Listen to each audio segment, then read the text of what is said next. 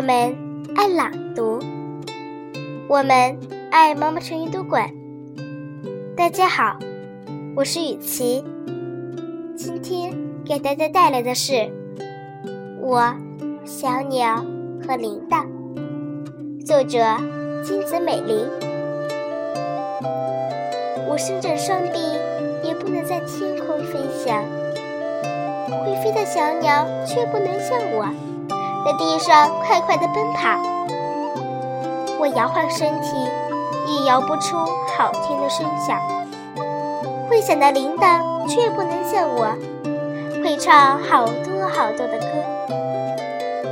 铃铛、小鸟还有我，我们不一样，我们都很棒。